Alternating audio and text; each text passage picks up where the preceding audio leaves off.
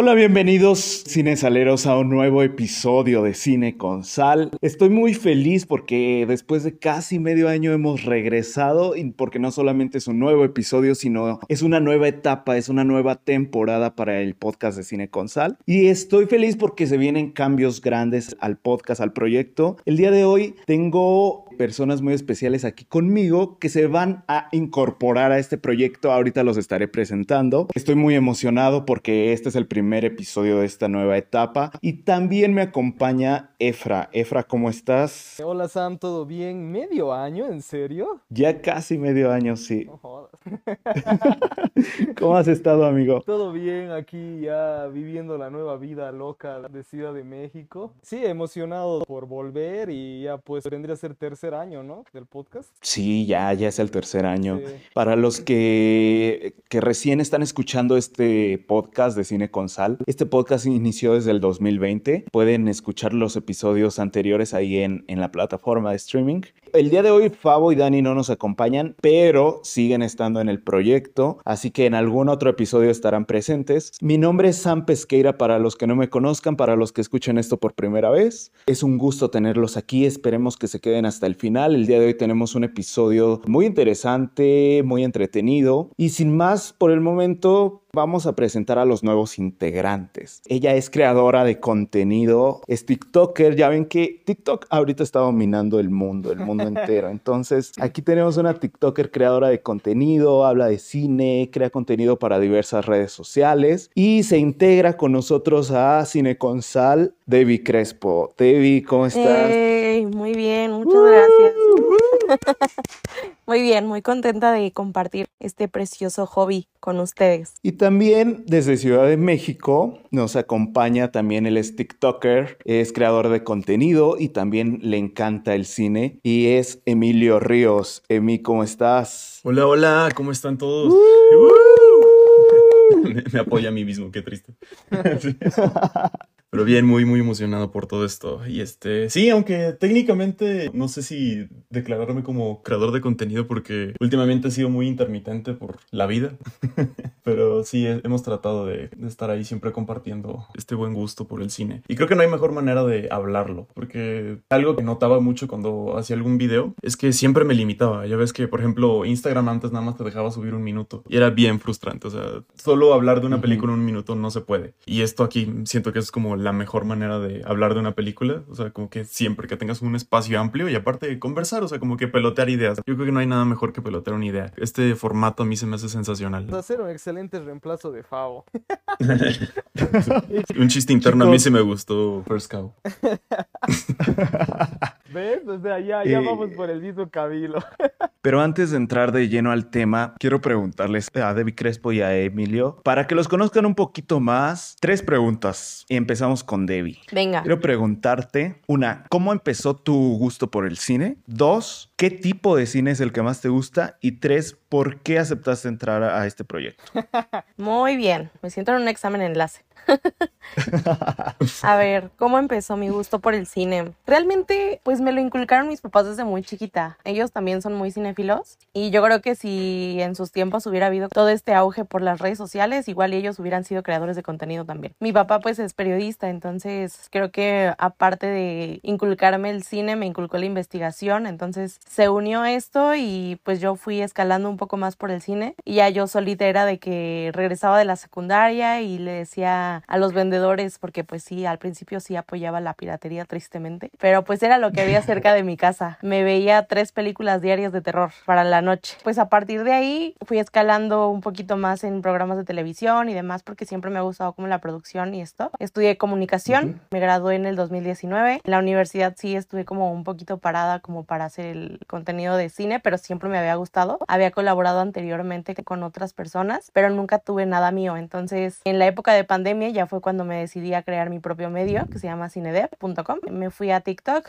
hice mi contenido en Instagram. También hacía contenido de otras cosas como lifestyle, pero lo cambié porque a mí siempre, siempre me ha gustado muchísimo el cine y pues he aquí el resultado. ¿Me repites la segunda pregunta, por favor? ¿Cuál es tu tipo de cine favorito? Y la tercera de una vez es ¿por qué decidiste entrar a Cine Consal? Mi tipo de cine favorito era tanto terror como suspenso. A mí siempre me ha gustado como las historias que me hacen querer regresar a mi mundo actual, a mi realidad y decir, ah, bueno, no estoy tan mal como lo están los protagonistas de esa película. No es como de que estoy en una historia, viendo una historia bonita de amor, una comedia romántica y diga, ah, eso me falta a mí, no. Entonces me hace sentir un gran alivio eso y me gusta sentir la emoción del suspenso, de no saber qué va a pasar, de saber que sí lo va a lograr. Soy como muy mitológica, también me gustan mucho como esas historias de, ¿será verdad? ¿Será que sí pasó? ¿Será que no pasó? Y es ahí cuando yo me pongo a investigar las cosas, ¿no? Entonces ese es mi tipo. Ya ha bajado un poco la calidad, la verdad, del cine de terror. Me he metido muchísimo en lo que es Marvel desde hace ya como 10 años. Digamos que el cine de superhéroes me gusta mucho, pero soy Marvelita. No hago a un lado DC, pero sí me han gustado más las películas de Marvel. ¿Por qué estoy en Cine con Sal? La verdad es que me llamó mucho la atención el hecho de que es un podcast, no como un trabajo, sino entre grupo de amigos. Así lo llegué a ver yo, porque se veían muy unidos, se veían muy buena onda, se veía que tenían esa pasión por el cine al igual que yo, a simple vista. Y dije, la verdad lo quiero intentar con ellos porque se ve que son muy alivianados, muy divertidos. Sí, se siente como entrevista de trabajo. Estoy igual de nervioso, ¿eh? y creo que nos vamos a entender muy bien porque algo que nos estábamos comentando el, otro día es que somos muy diferentes. A pesar de que los seis tenemos pasión por el cine y nos encantan las películas, los seis somos muy diferentes. Entonces eso enriquece muchísimo el podcast. Y pues nada, David, estamos muy felices de que estés en el grupo. Ay, yo muy contenta de que me hayan dicho, la verdad. Y bueno, Emi, las mismas preguntas. Contestando a la pregunta, los orígenes de, de, Emilio Ríos en el cine, pues francamente creo que siempre es un gusto que he compartido mucho con mi papá. Desde que estoy chiquito él siempre me ha acompañado como que a las películas. Es algo que siempre hemos compartido. Hasta la fecha, de hecho hay una línea de Whiplash que me gusta mucho que dice que yo todavía voy al cine con mi papá, ¿no? Que incluso lo hace sonar como un poco patético en la película. Pero a mí me encanta, me encanta porque desde que escuché esa frase dije, mm, ¿sabes? no, no, sé si también les pasa así como de que ven algo en una película y dicen, soy ese. Entonces, de hecho es un poco contrastante porque mi mamá es justo todo lo contrario. Ella detesta así con todo el alma ver películas. A ella le gusta mucho pues hacer como que cosas, estar siempre activa y dice que para ella pues sentarse en una sala para ver una película en el cine y de hecho ella siempre se duerme, o sea, ella toca el sillón y se pierde. Entonces, en pandemia a mí me saltó esta, pues creo que a todos nos pasó que nos pusimos encerrados en, en nuestras casas, no había mucho que hacer y para mí fue esta oportunidad de decir, ok, toda mi universidad estuve queriendo ver muchas películas. Siempre era como de que veía que recomendaciones y todos lados así de, ok, tengo una watchlist bien amplia. Vamos, vamos a aprovechar, vamos a ver una diaria. Pues por fin ya tenemos tiempo para sentarnos y ver una película, dos películas diarias. Y creo que ahí se formalizó un poco más este cariño, este amor que le tengo a este arte porque me gusta mucho. Desde chiquito siempre lo he visto, chance no tanto como un medio artístico antes, antes era más como pues un escape. De hecho, pues también mi gusto ha evolucionado con el tiempo. La otra me puse a checar mis colección de, de los Blu-rays y digo, wow, sí tenía un gusto bien feo. Yo creo que este cariño que todos le tenemos, pues es por algo. Siento que es algo que me gusta que ustedes comparten. Y justo como le dice Debbie, que es como una plática entre amigos, no necesariamente tiene que ser como algo más formal, sino que me gusta mucho esa dinámica que ustedes tienen. Siempre desde que los empecé a escuchar, me gustó, me gustó esa, esa dinámica que tienen amigos hablando de cualquier cosa. Solo que aquí, pues enfocado a las películas. Creo que elegir una película favorita, elegir un género favorito, es muy complicado. Creo que de hecho te podría decir cuál es el que menos me gusta, que son las películas de terror, que sé que creo que a todos ustedes creo que les gusta un montón las películas de terror y a mí francamente no me gustan mucho. He visto las más conocidas, no sé, Midsommar o todo lo de Ari Aster de Robert Egger. Yo creo que ese es el, el menos favorito y la verdad estoy abierto a mucho. Suena como muy barato, como esa persona que dice, ah, a mí me gusta todo tipo de música, pero me gusta de todo tipo, ya sean de superhéroes, que de hecho antes leía muchos cómics y últimamente ya no, desde que acabé la prepa ya los dejé de leer, pero me encantaba mucho el cine de superhéroes, todo lo de Marvel, prácticamente crecí con el universo cinematográfico. Lo único que quiero son pues buenas historias, lo que todos exigimos, ¿no? Que estén padres, que nos entretengan, que nos hagan olvidar un poco también la vida, que también se vale eso. No todo tiene que ser como filosófico y ah, esto me dejó una lección de bien. No, también se vale así como cine de palomear. Eso, palomear. Y creo que, bueno, Fabo no está, pero no les miento, desde 2020 estaba como con ansias de escuchar un podcast. Quiero escuchar gente hablando de cine, pero gente no formal, porque encontré muchos podcasts, más que nada creo que en inglés encontré varios, pero era muy formal, era como que lo, hacían muy técnico y a mí eso me frustraba. Que no hay nada malo en eso, pero se sentía como que, que era como un seminario en lugar de un podcast. A mí lo que me encantaba era como que yo quiero una plática de amigos, ¿no? Justo como los podcasts podcast más populares, pero dije, ok, no hay alguien que lo está haciendo de cine. Y por pura casualidad así los encontré. Y aparte me hizo muy chistoso el nombre. Dije, ah, cine con sal. Y ya cada semana era de, pues ok, o sea, era como plática así con... Que técnicamente yo no estaba hablando con ustedes, pero se sentía. Y eso es un fenómeno bien bonito. Escuchas a alguien hablar en un podcast, sientes que eres parte de la plática. Cuando me dijiste, Sam, de que si quería, yo dije, pues. Como si los Bills dijeran, ah, no quieres ser el baterista. Va. es como, por supuesto, me acuerdo que contacté a Fabo y le dije, oye, me gusta mucho lo que hacen. Está muy cool. No muchos los hacen, no tienen como que esta dinámica que se siente que son como pláticas de amigos, ¿sabes? La otra vez les estaba diciendo que cuando iniciamos este podcast, como éramos cuatro, éramos como los cuatro fantásticos. Y les dije, ahora somos como los Original Avengers. Somos los seis fundadores. Y decía Emilio, somos los seis fantásticos.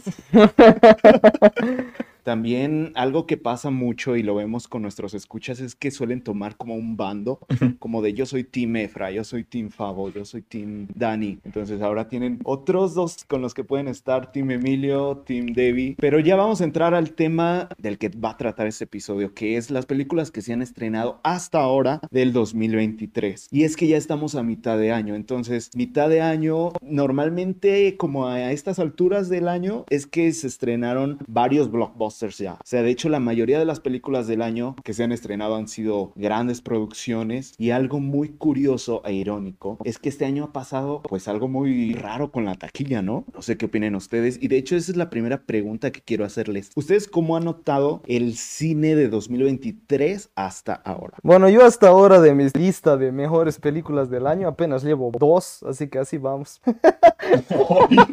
Efra, tienes que ser más sincero. es una porquería de año, la verdad. Por un lado, solo tengo dos en la lista. Y por otro lado, Me, me impresionó de que haya tantos fracasos. O sea, creo que es primer año que tantos blockbusters fracasan. O sea, otros años creo que era como que fracasaban dos máximo. Y ahora creo que ya vamos como cinco. Mínimo vamos como cinco. no sé si es que es por la calidad de las historias y el boca en boca. O es de que realmente, lamentablemente, las personas ya no tienen tanto dinero. No sé.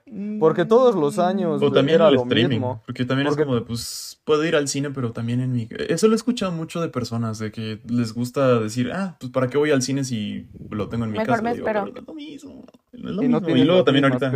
Ajá, exacto. Es como de, ay, pues de Netflix es como la misma cosa, ¿no? El otro día estaba viendo el catálogo y dije, mmm, como que todo se siente que es lo mismo ya. Flash es como que el ejemplo perfecto ahorita que el otro día vi que le estaba yendo mal. Me sorprendió eso porque puede que tenga mis opiniones con esa película, pero dije, pues es que esto era como que el, el, nuevo, el nuevo despertar de DC Comics y no sé qué fracase, es como de, yo creo que la gente, o uno puede que ya también se agotó del cine superhéroes, que también eso estaría bueno hablarlo, o puede que pues también no emocione, como que no han manejado bien las cosas. Y bueno, también el mal timing que salió después de Spider-Verse y últimamente ya todo es multiverso. Si no tiene multiverso ya no vale. si no está conectado con las 18 películas anteriores, nah, ya, ¿para qué? Pues además de eso, o sea, creo que el tema del multiverso está siendo utilizado para un pretexto, es lo que estaba pensando yo la otra vez, de que no digan que es inclusión forzada, ¿saben? O sea, para que se incluyan más culturas, para que se incluyan más diversidad, más razas. Está muy bien utilizado el tema del multiverso en muchos aspectos, pero creo que si una película aparte, como por ejemplo, no sé, La Sirenita, es de otro color, empiezan a atacarla y atacarla y atacarla y atacarla y atacarla. Pero si usan el tema del multiverso, la lavan por todos lados porque, vaya, no quedan como inclusión forzada. No sé si eso ha hecho que poco a poco empiece más el hate para algunas cintas y también creo que las historias no han sido tan buenas como las han hecho ver dentro de tanto marketing, por así decirlo, como un Ant-Man and the Wasp Quantumania, cuántos no esperábamos que fuera la gran historia y a la mera hora se desinfló, el CGI es horrible y un, no sé, oso cocainómano, por ejemplo, te llega la sorpresa y te hace reír muchísimo, por ejemplo.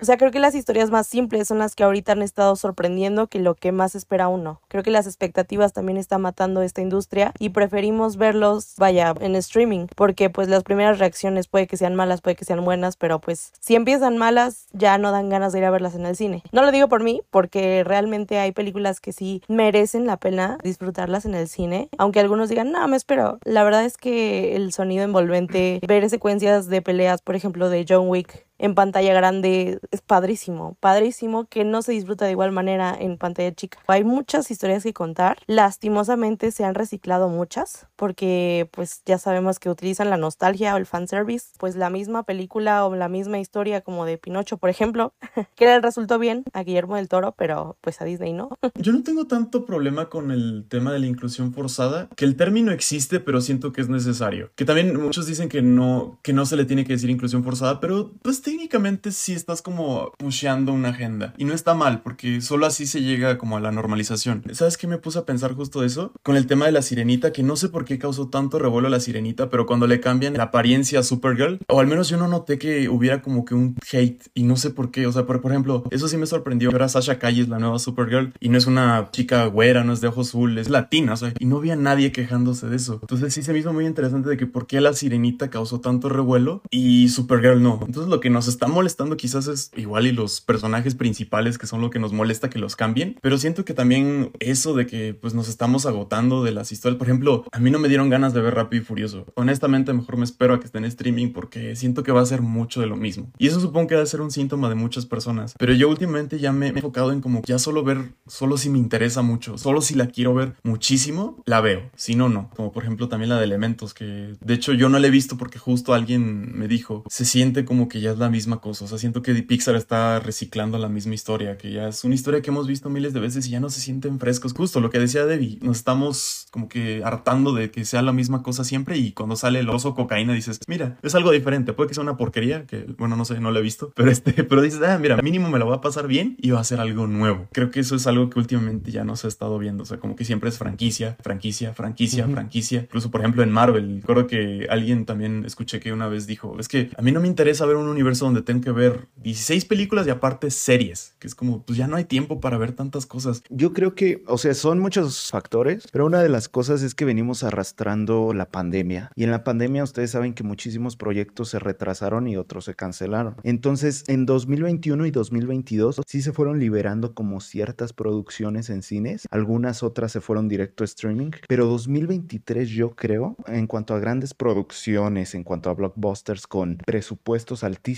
está saturado. Sí, yo siento a 2023 saturadísimo de películas con presupuestos muy altos y justo ese tipo de películas como Megan, como El oso cricoso y como películas así bien de bajo presupuesto están teniendo éxito, no es tanto porque más gente las vaya a ver que estas películas como Ant-Man, Flash, Elemental, sino porque tuvieron bajo presupuesto es que están teniendo el éxito que están teniendo. Entonces, por ejemplo, no necesitan tanta taquilla como a lo mejor de Flash, que costó más de 200 millones, entonces necesita de que 600 millones para salir como un éxito moderado. Entonces, no va a obtener 600 millones cuando estás compitiendo con Rápidos y Furiosos 10, con Transformers 6, con Guardianes de la Galaxia, con Super Mario Bros, que estás compitiendo contra Elementos, estás compitiendo contra un montón de películas, Indiana Jones, Spider-Man, ¿saben? Entonces creo que todo lo que nos arrastró pandemia, de que retrasos y todo eso, se vino a concentrar en 2023. Y entonces eso les está afectando y creo que 2023 es un parteaguas en ese sentido, de que los va a hacer bajar costos en muchísimas cosas para poder tener éxito de nuevo. Y otra es que la gente tampoco, imagínate, Emilio, tú eres cinéfilo y ya le piensas qué películas ver y qué no. Imagínate un espectador común, mucho más todavía. O sea, va a decir, pues yo nada más voy a ver esta este mes y ya, hasta el próximo voy a saber qué películas salen. En otras preguntas, para seguir ahondando en este tema, ¿hay alguna película que los haya decepcionado de este año? Yo la tengo súper fácil, Ant-Man. Para mí, Ant-Man fue una decepción muy personal porque yo soy una de las pocas personas que valora demasiado los personajes que a nadie le importan de Marvel. A mí me da igual Capitán América, me da igual Iron Man, me da igual, bueno, Thor me cae bien, me da igual Black Widow, me da igual Hulk. A mí me encanta Star-Lord, bueno, todos los guardianes, Ant-Man, Daredevil y Spider-Man. Pero Ant-Man desde la primera película a mí me fascinó y me encantó el personaje porque aparte uno de mis géneros favoritos de la vida es pues el thriller, películas que tengan que ver con atracos, con crimen. Justo Ant-Man, la primera, tenía que ver mucho con el mundo de los ladrones. Entonces a eso súmale que el personaje estaba muy cool, que la película era un cague de risa. Entonces yo me enamoré del personaje. Y después llegó la 2 y era como que ya, ya, cumple, ya, no está asquerosa, eh, igual te ríes y ya tiene algo de, de atraco, ya. Y entonces cuando me enteré de que iba a ser la 3, entonces, punto 1 era final de trilogía. Punto 2 iba a ser con Kang. Y punto 3, estos malditos desgraciados vende humo de Marvel, pusieron que en la sinopsis de que la historia iba de que Kang necesitaba algo y que iba a utilizar a Scott para que robe ese algo y así Kang lo recupere. Entonces yo me emocioné porque dije, ah, ya, entonces vamos a volver a lo que hicieron con la primera película y vamos a volver a este subgénero del atraco. ¿Y cuánto dura el atraco en la película? Ni cinco putos minutos. y todo lo otro es de cómo se huevean por todo el reino cuántico. Y bueno, la presentación de Kang y bla, bla, bla. Y si a eso le aumentas los malos efectos, la caca de modo Ah, a mí sí me gustó modo Que lo único interesante de la película es Kang. Y lo peor de todo, que eso también me hizo molestar un montón, es de que se supone que la película se llama Ant-Man y la avispa. ¿Cuánto tenemos de la avispa? Casi nada. ¿Y qué pasa con Ant-Man? Le dan más protagonismo a la hija y Ant-Man sigue siendo igual de idiota que en la 2, sabiendo que en la 1 era súper inteligente. Le quitaron hasta protagonismo al mismo protagonista, valga la redundancia. Entonces mezcla todo eso y para mí es la mayor decepción del año porque sí me dolió. O sea, yo pensaba de que por lo menos como era final de trilogía iban pues a hacer algo digno y no, les valió, eh, hicieron la película más mediocre del año. Y bueno, pero también dices, ¿no? Le dieron el guion al que hace Ricky Morty, ¿no? Pues, o sea, ¿cómo vas a agarrar al de Ricky Morty para hacer una película live action que se suponía que tenía que ser relativamente seria, o sea, nada que ver, pero bueno. También fue una decepción para mí porque yo esperaba más de Kang. Yo me quedé muy intrigada. La verdad es que Scott se me hace un personaje muy estúpido. No me ha llamado nada la atención. La primera, sí, pero para asuntos más serios, como lo fue en Endgame, que sin él, pues vaya, no se hubiera podido hacer toda la película, funciona porque no es estúpido, es inteligente, sirve de algo. En esta yo no sabía cómo lo iban a relacionar con un villano del tamaño, por como lo teníamos dimensionado, ¿no? Creo que sabíamos que era todavía mucho más peligroso que Thanos. Mm. Dije, o lo matan, porque yo sinceramente entré esperando a que le dieran el desarrollo de personaje que necesitaba, así como Spider-Man, o que lo mataran. No es peleador, no tiene superpoderes, o sea, solo se hace chiquito, o sea, no. Y de Kang, sinceramente me decepcionó un bastante. O sea, sí me gustó cómo actuó. Incluso la lucha física que tienen en las últimas escenas me agradó bastante, porque eso es lo que yo quería ver. Momento serio, momento peligroso, riesgoso, y donde dijeras, madres, aquí lo van a desnucar o aquí va a pasar algo. y más que nada porque en Loki también me dejó intrigada la otra versión, que dijo, son muchísimas versiones mías, pero el mero mero es el más maldito. Entonces dije, este va a ser un desgraciado. Pero no, y ahora con todos los problemas que tiene en su vida personal. Sí, se murió. Bueno, pues ni siquiera sabemos si va a continuar, si no va a continuar. Creo que esta película se pudo haber omitido de principio a fin. Pues eso es lo más triste ¿no? De que dices, esta película bien pudo no haber existido. Eh, decepción ya para no tirarle tanta tierra a Ant-Man, porque siento que es como el apestado del salón. Es como ahorita, no, ahorita, lo voy a hundir al maldito. Ya déjalo, está muerto. ya, pobrecito, es el meme de los Simpsons. Es que Marvel es como esa persona tóxica en tu vida. O sea, siempre son como cosas malas, cosas malas, cosas malas. Pero luego sale con, ah, mira, Guardianes de la Galaxia. Es que es como, ah, mira, hoy me trajo flores. Guardianes de la Galaxia es como, es como cuando te trae flores. Es esa esperanza ligera de que, es que todavía. Puede cambiar. Exacto, todavía puede cambiar ese maldito. Es como, le voy a dar chance al maldito. Todavía puede cambiar. Fíjate que esto va a ser medio polémico, pero Across the Spider-Verse. Oh. Siento que me va a encantar cuando salga la que sigue, pero al menos esta sí la sentí como de me choca el continuará. De las peores cosas que me choca es que en una película pongan continuará. Es como,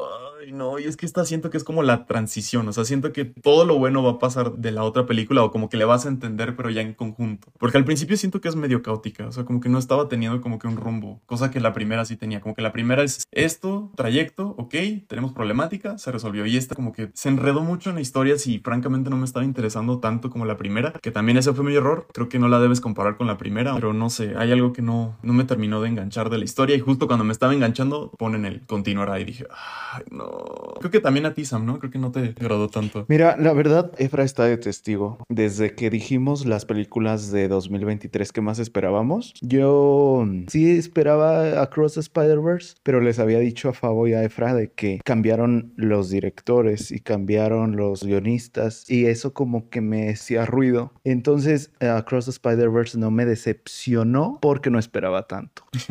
pero sí me dejó a deber. O sea, en cuestión general, yo sé que a todo el mundo le encantó. Yo sé que creo que Debbie y Efra les gustó mucho, ¿no? La película. Está buena. Sí, a mí sí me gustó Está buena. No digo que sea perfecta porque hay muchas cosas que sí no me gustaron, pero sí me gustó. A la mayoría de la gente le, le gustó. No, le encantó. a la mayoría de la gente le voló la cabeza. Sí, le encantó, Sam. Sí, yo, yo también he visto que sí les está No sé si vieron en Letterboxd que entró del top 20 de las mejor rankeadas de la historia de Letterboxd. Creo que es la mejor rankeada actualmente, ¿no? Ahorita, creo que es la que ahorita La mejor, creo. o sea, es la, mejor película de la historia. punto, pues sí estoy en total desacuerdo. Y sí prefiero mil veces Into the Spider-Verse que Across the Spider-Verse. Pero para cambiarle de superhéroes, la película que a mí me decepcionó del 2023 es Evil Dead Tries. ¿Por qué? ¿por qué?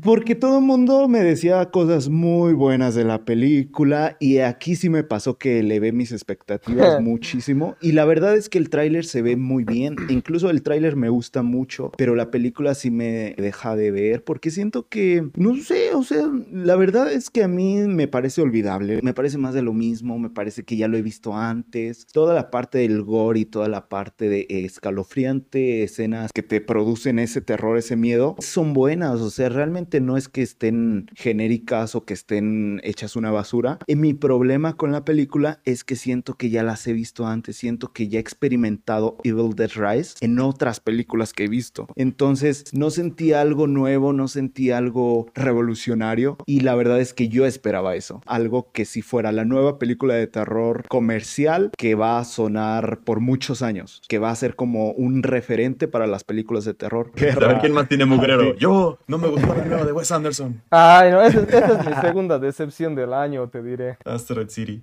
Que siento que últimamente Wes Anderson se siente como trend de TikTok. Es como, solo se ve bonito. O sea, ya la historia es como de, ah, sí, ok, hay un montón de personajes, pero. Ah. Para mí, esa fue la película de la que salí y dije, ¿por qué existe esto? ¿Qué acabo de hacer con mi vida? ¿no? Yo no la he visto, yo no la he visto. Ven, a vos, capaz, que, te guste, capaz que vas a salir diciendo, ¡ay no! Es una, una joya, que es incomprendida. Pues quién sabe, ¿eh? porque yo, a mí no me gustó The French Dispatch. Ah, no, es que ese está peor. Entonces no sé si Asteroid City me vaya a gustar. French Dispatch sí, Es muy similar. Mm, ¿A vos, David, te gustó Asteroid City? Sí me gusta, pero no es como que la vea por mi propia cuenta. O sea, que diga, ah, hoy es domingo de ver pelis, voy a poner esta. hoy es domingo de ver Asteroid City. Me pasa como con Isla de Perros. Esa sí la puedo ver muchísimas veces porque la música me encanta, porque la animación me encanta, porque se me hace bellísima la historia pero esta no. Dime para aligerar un poquito el ambiente y que se sienta más como, como que sí nos gusta el cine. Dime tres películas de 2023 que hayas disfrutado mucho. Tres. Mentira. Mucho pedir. La mentira, no, no, no sería mal. Las que tengo en la punta de la lengua sería Air de Ben Affleck. A mí me sorprendió esa película. Obviamente yo fui súper confiado porque era como que, bueno, uno es Ben Affleck. Dos, la película ya tenía súper buenas críticas, todo el mundo decía que estaba súper interesante y divertida, entonces yo fui así súper confiado y me dio lo que la gente decía. Me gustó bastante, es una historia realmente muy interesante. El guion te hace mucho recuerdo a, a Aaron Sorkin, que agarra una película que es puro diálogo, pero lo hace interesante, divertido, chistoso, ameno, con ritmo. Y encima es el primer guion del escritor este que ahorita no sé su nombre nombre porque es pues nuevo y realmente un, genio el tipo y tiene yo creo que mucho futuro en Hollywood, así que me gustó bastante y claro, las actuaciones igual están cool. Después la otra, esa sí la vi en Los Siete Mares, que me encantó. A ver cómo se llama. Ah, ya. Tanto me eh, encantó que, no me acuerdo. Es que tiene un título enorme. Se llama Are You There God? It's Me Margaret. What? Es muy buena, es con Rachel McAdams y justo es la chica que hacía de la hija de Ant-Man, pero en las primeras dos, la niña. Ahora ya está aquí un poco más grande y así pues como unos 12 años, ponle. Y prácticamente es una historia de cómo una niña llega a la pubertad. Es un coming of age y cómo una niña se tiene que enfrentar a la, a la pubertad y todo eso. Y claro, pues tiene toques de drama y la comedia es para cagarse de risa. No sé si llegar algún día al cine de Latinoamérica porque la película ya se estrenó en Estados Unidos como hace un mes. Me encantó, esa está también en lo del mejor del año. Y una tercera, supongo que diré eh, Guardianes de la Galaxia. Mm. Yo soy muy fan de, de los Guardianes, como ya dije. Ese sí fue un cierre digno de trilogía. O sea, me dieron lo que esperaba, me llenó, salí contento y se sintió muy lindo salir de la sala y decir, puta Marvel, por fin algo que te deja buen sabor de boca. Porque si no Way Home y lo último que bueno que hizo Marvel en películas es Endgame, pues es triste. O sea, la vez de la última peli que realmente dices qué buena está. Y tuvimos que esperar hasta ahorita para Guardianes 3 porque realmente salí del cine contento, feliz de que vi algo bien hecho. Esas tres. Pues yo en primer lugar, la verdad es que sí te voy a poner Guardianes. Es la que tiene ahorita la vara más alta. Es un poco preocupante para el futuro de Marvel porque va a estar difícil superar eso. Y lo peor es que pues el director ya no está. Guardianes se me hizo bellísima de principio a fin. Excelente villano, increíble CGI buena historia, no me aburrió para nada. Creo que fue la película que más veces he visto este año en el cine. Creo que la vi como cuatro o cinco veces. Wow. Me encantó, lloré, reí muchísimo. O sea, me hizo sentir bastante y además el mensaje que trae es lo que a mí me, me llena. Porque siento que a pesar de que es crudo y de que es rudo para algunos, pues tiene que estar, digamos, como una protesta para los que no tienen voz. Está padre que utilicen esta plataforma tan grande para mandar ese tipo de mensajes y sobre todo que empaticemos con ellos y por eso también me gusta mucho Avatar, pero bueno, otra que me gustó mucho, que también vi bastantes veces en el cine, las vi tres veces, fue La Sirenita, que me gustó mucho. Igual y no creo que la interpretación de Hailey sea la, la mejor, porque pues bueno, no tiene toda la experiencia del mundo. Y el CGI estoy de acuerdo en que no es perfecto, pero el simple hecho de que las canciones las escuché en pantalla grande con ese formato estuvo increíble, porque digamos que se desenterraron recuerdos de mi infancia y simplemente por eso a mí me encantó. Los animales, los colores me gustaron muchísimo. La verdad es que muchos odian al cangrejo, a Sebastián, a Flounder por su diseño porque dicen que parece atún Dolores. A mí me dio ternura y la verdad es que no le tomé tanta importancia porque sale la verdad súper poquito, entonces pues me dio igual y la personalidad de Sebastián se me hace el segundo mejor personaje de la película, entonces por eso me gustó y por eso la defiendo también. Y por el canto de Hailey, porque casi estaba llorando en la película. O sea, a mí me hizo llorar en la sala Así de que cuando termina Part of the World, sí fue como de no, o sea, estoy aquí chillando, berreando, no puedo. Y hay una nueva canción que sí me gustó. Nada más es cuando está ahí en la tierra, al principio. Recién llega al castillo. Esa canción para mí funcionó. Las otras nuevas, la verdad, no me gustaron. Y la tercera fue John Wick. Uf. Disfruté muchísimo cada secuencia de pelea. De verdad, toda la película sentía en el estómago súper duro de que sentía que estaba recibiendo los trancazos por él. Porque de verdad, o sea, era una plastilina andante. Se podía caer del edificio, se podía, lo podían atropellar como tres veces, no le pasaba nada, pero yo se lo perdonaba todo a él porque es Kenny Reeves. ¿Quién no le perdona todo a Kenny Reeves? Hay una escena sobre todo que me gusta mucho, que es Cenital, que está basado en un ah, videojuego, ¿no? Uf, sí. Se me hizo una joya que experimentaran, porque creo que está perfecto para filmar ese tipo de escenas y ojalá sea un recurso utilizado en otro tipo de películas, porque la verdad es que cambia mucho la visión del espectador, te saca de tu zona de confort, de estar esperando verlo como un Steadicam, no sé, como tú viendo cómo estás golpeando al otro tipo en Misión Rescate 2, aquí con Chris Hemsworth, la de Netflix. Sí, ya sé que es súper exagerado el personaje y no sé cómo le van a hacer con la quinta que ya confirmaron porque pues un spoiler, se supone que ya está muerto, ¿verdad? Y estas son las tres que más me gustan. No sé si han jugado Caricachupas, que es como de ya te acabaste todas porque ya dijeron todas las que me gustaron. Guardianes, John Wick y de hecho ahorita puse mi lista de lo mejor que he visto este año y todas son de 2022. este año no ha salido nada. Close de Lucas año para películas. Sí, o sea, lo estoy viendo digo, o sea, Fablemans, Banshees of Inisherin, Babylon, The Whale, Close, The Quiet Girl. Ah, bueno, Creed 3, pero está hasta abajo de mi lista, entonces no creo que sea tan bueno mencionarlo. Francamente siento que es como mucho de lo mismo Creed, pero eso era lo que quería ver, así como gente que se agarra a golpes en lugar de ir a terapia.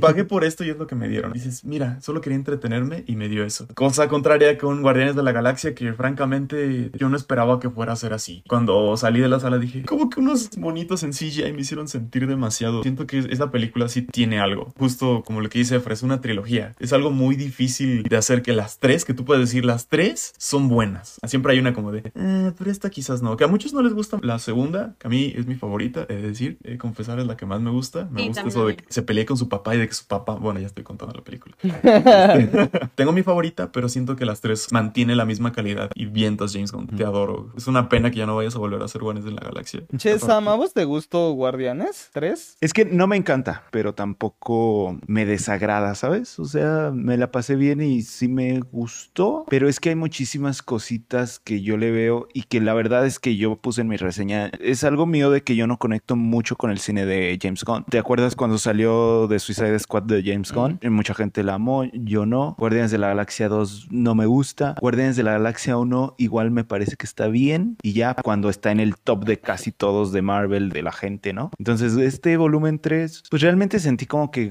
James Gunn quiso abarcar muchas cosas porque como ya es el cierre, entonces como que le quiso dar su subtrama a cada personaje y para mí eso no funcionó porque sentí como que a veces nos desviábamos mucho a un personaje, nos desviábamos mucho a otra historia y sentí como que no se desarrollaba bien todo, entonces como que me perdió, no me encantó. Lloré, sí lloré. Sí lloré. bueno, yo es la que te iba a preguntar, Sam, así como, pero lloraste. pero, lloré. pero lloraste. Logró el propósito la película, eso es lo que importa. Exacto. ¿Qué crees que yo les pedí tres películas, pero a mí no me alcanza?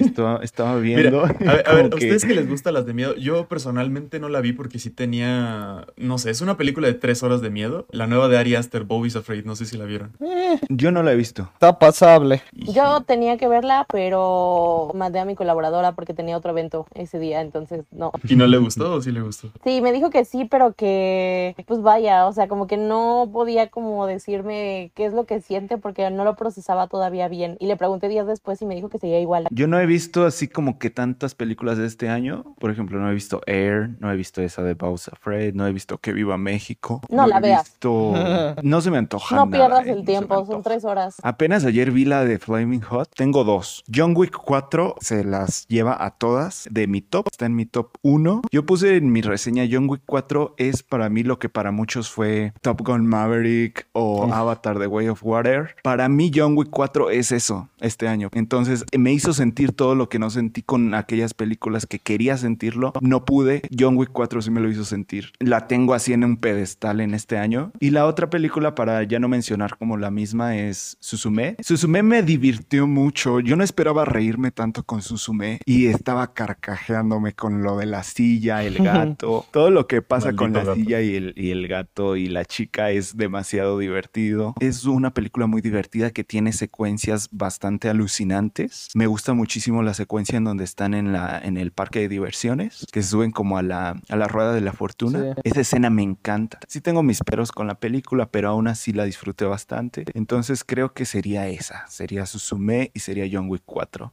lamentablemente no tengo un tercer lugar porque todas me han parecido de está ok a malas. Pero a ver, ya para terminar el episodio, a lo mejor ya la dijeron. ¿Podrías recomendarnos una película del 2023 que no todo el mundo conoce o que muy poca gente vio? Obvio, ya la dije. Are you there, God? It's me, Margaret. Que en español sería, ¿estás ahí, Dios? Soy yo, Margaret. Había sido que es de la misma directora de esta película con Hailey Steinfeld de Mi vida a los 17. Es de esa misma directora. Se tardó sus añitos. Solo tiene dos pelis, esa y esta nueva. Yo, un, una película que me gustó mucho fue la de Renfield. Ah, o sea, no la pude pero Renfield, no sé si es porque no esperaba nada, me sorprendió.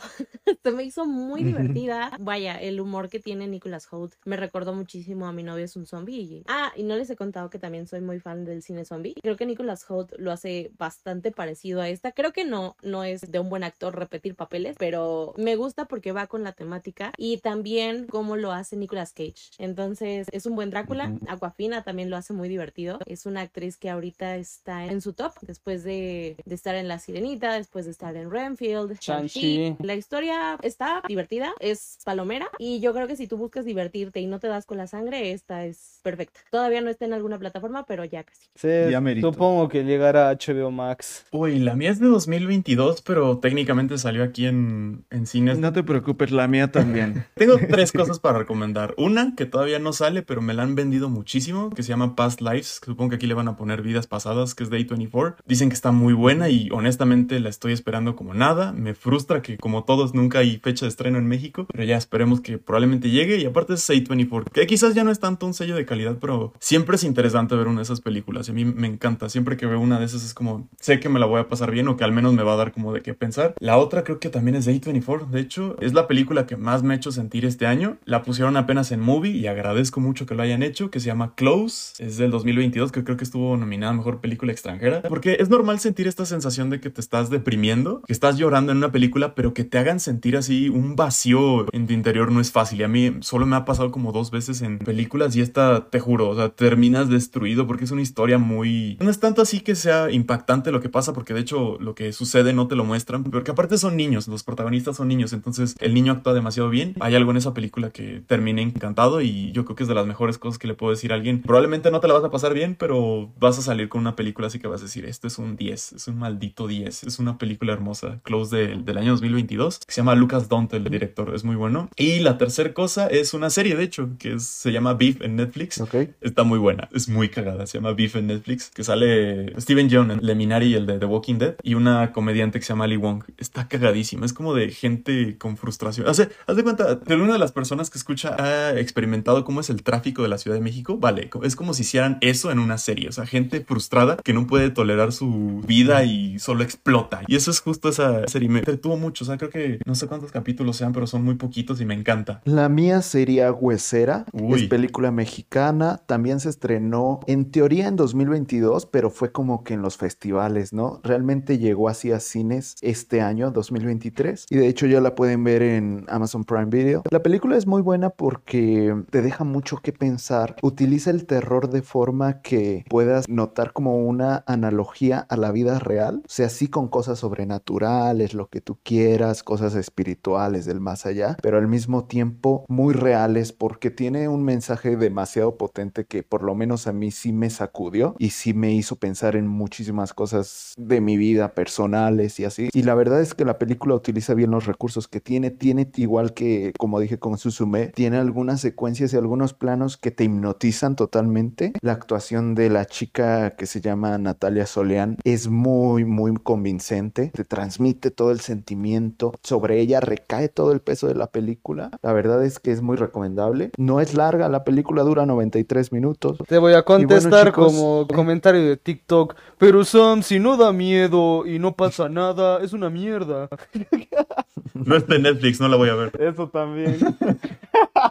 Chicos, yo me siento muy satisfecho con este primer episodio, no sé ustedes. Sí. Definitivamente. Estuvo muy completo, o sea, yo recordé todo el 2023 en una hora. En una hora todo mi 2023 ya se me vino a la mente, ya lo volví a revivir. La verdad es que está muy padre porque como que sacamos del baúl algunas películas que pues sí vemos y las recolectamos ahí para luego hablar de ellas, pero como hay tantas películas en 2023, recolectamos todas esas películas que ya hemos visto este año, hablamos un poquito de cada una, hablamos un poquito de la taquilla, en el caso de David, de Emi, hablaron un poquito de su historia con el cine, entonces creo que es un episodio muy completo, creo que es un muy buen episodio para empezar esta nueva temporada de Cine con Sal y la verdad estoy feliz, estoy contento. Estuvo cool, buen primer, segundo comienzo. Segunda temporada se dice. Nuestro segundo, segunda, temporada del podcast. Yo agradezco mucho también a todos los que nos escuchan, desde donde nos escuchen, muchísimas gracias por estar aquí, gracias a los que vienen por primera vez, esperemos que se queden con nosotros porque vamos a regresar al modelo semanal, entonces vamos a tener un episodio por semana, tal vez cambie un poquito los integrantes que estemos en cada episodio, pero el episodio semanal va a estar en Cine con Sal, el podcast lo pueden escuchar en Spotify o lo pueden escuchar en Apple Podcast, donde les guste más. Gracias por escucharnos, denle seguir en Spotify o en Apple Podcast donde estén. Si pueden también denos estrellitas, ya varios nos han dado como de sus estrellitas ahí, muchísimas gracias. Y a mí me pueden seguir en Instagram, en Twitter, en TikTok y en Letterboxd como Sam Pesqueira. Así estoy en todas mis redes sociales. Y bueno, chicos, ¿ustedes cómo los encuentran? A mí me encuentran en Instagram como Efrestico y en TikTok como Efrestico3. Ahí tienen contenido cinéfilo diario. Instagram estoy como Debbie Crespo con B chiquita y con I latina, o sea, la del puntito. en TikTok estoy como Cinedeb, así como suena, igual que mi nombre, Deb. TikTok y en Instagram estoy como Emilio Ríos A y así me encuentran en todos lados. Y bueno, chicos, si quieren también seguirnos por ahí en Instagram como Cine con Sal, vamos a estar otra vez subiendo el contenido personal, el de cada uno y un poco de cuando subamos los episodios, un poco de contenido de Cine con Sal. Y pues nada, disfruten muchísimo el inicio de esta segunda temporada. También recomiéndenos temas, o sea, si gustan que hablemos de algún tema en específico, pues nos pueden mandar un DM por Instagram, ya sea a alguno de los miembros o a Cine con Sal, y con muchísimo gusto vamos a atender a sus sugerencias. Esperemos que nos acompañen en un siguiente episodio y muchísimas gracias a ustedes, Efra, Debbie y Emi. Chao, que estén muy bien. Bye.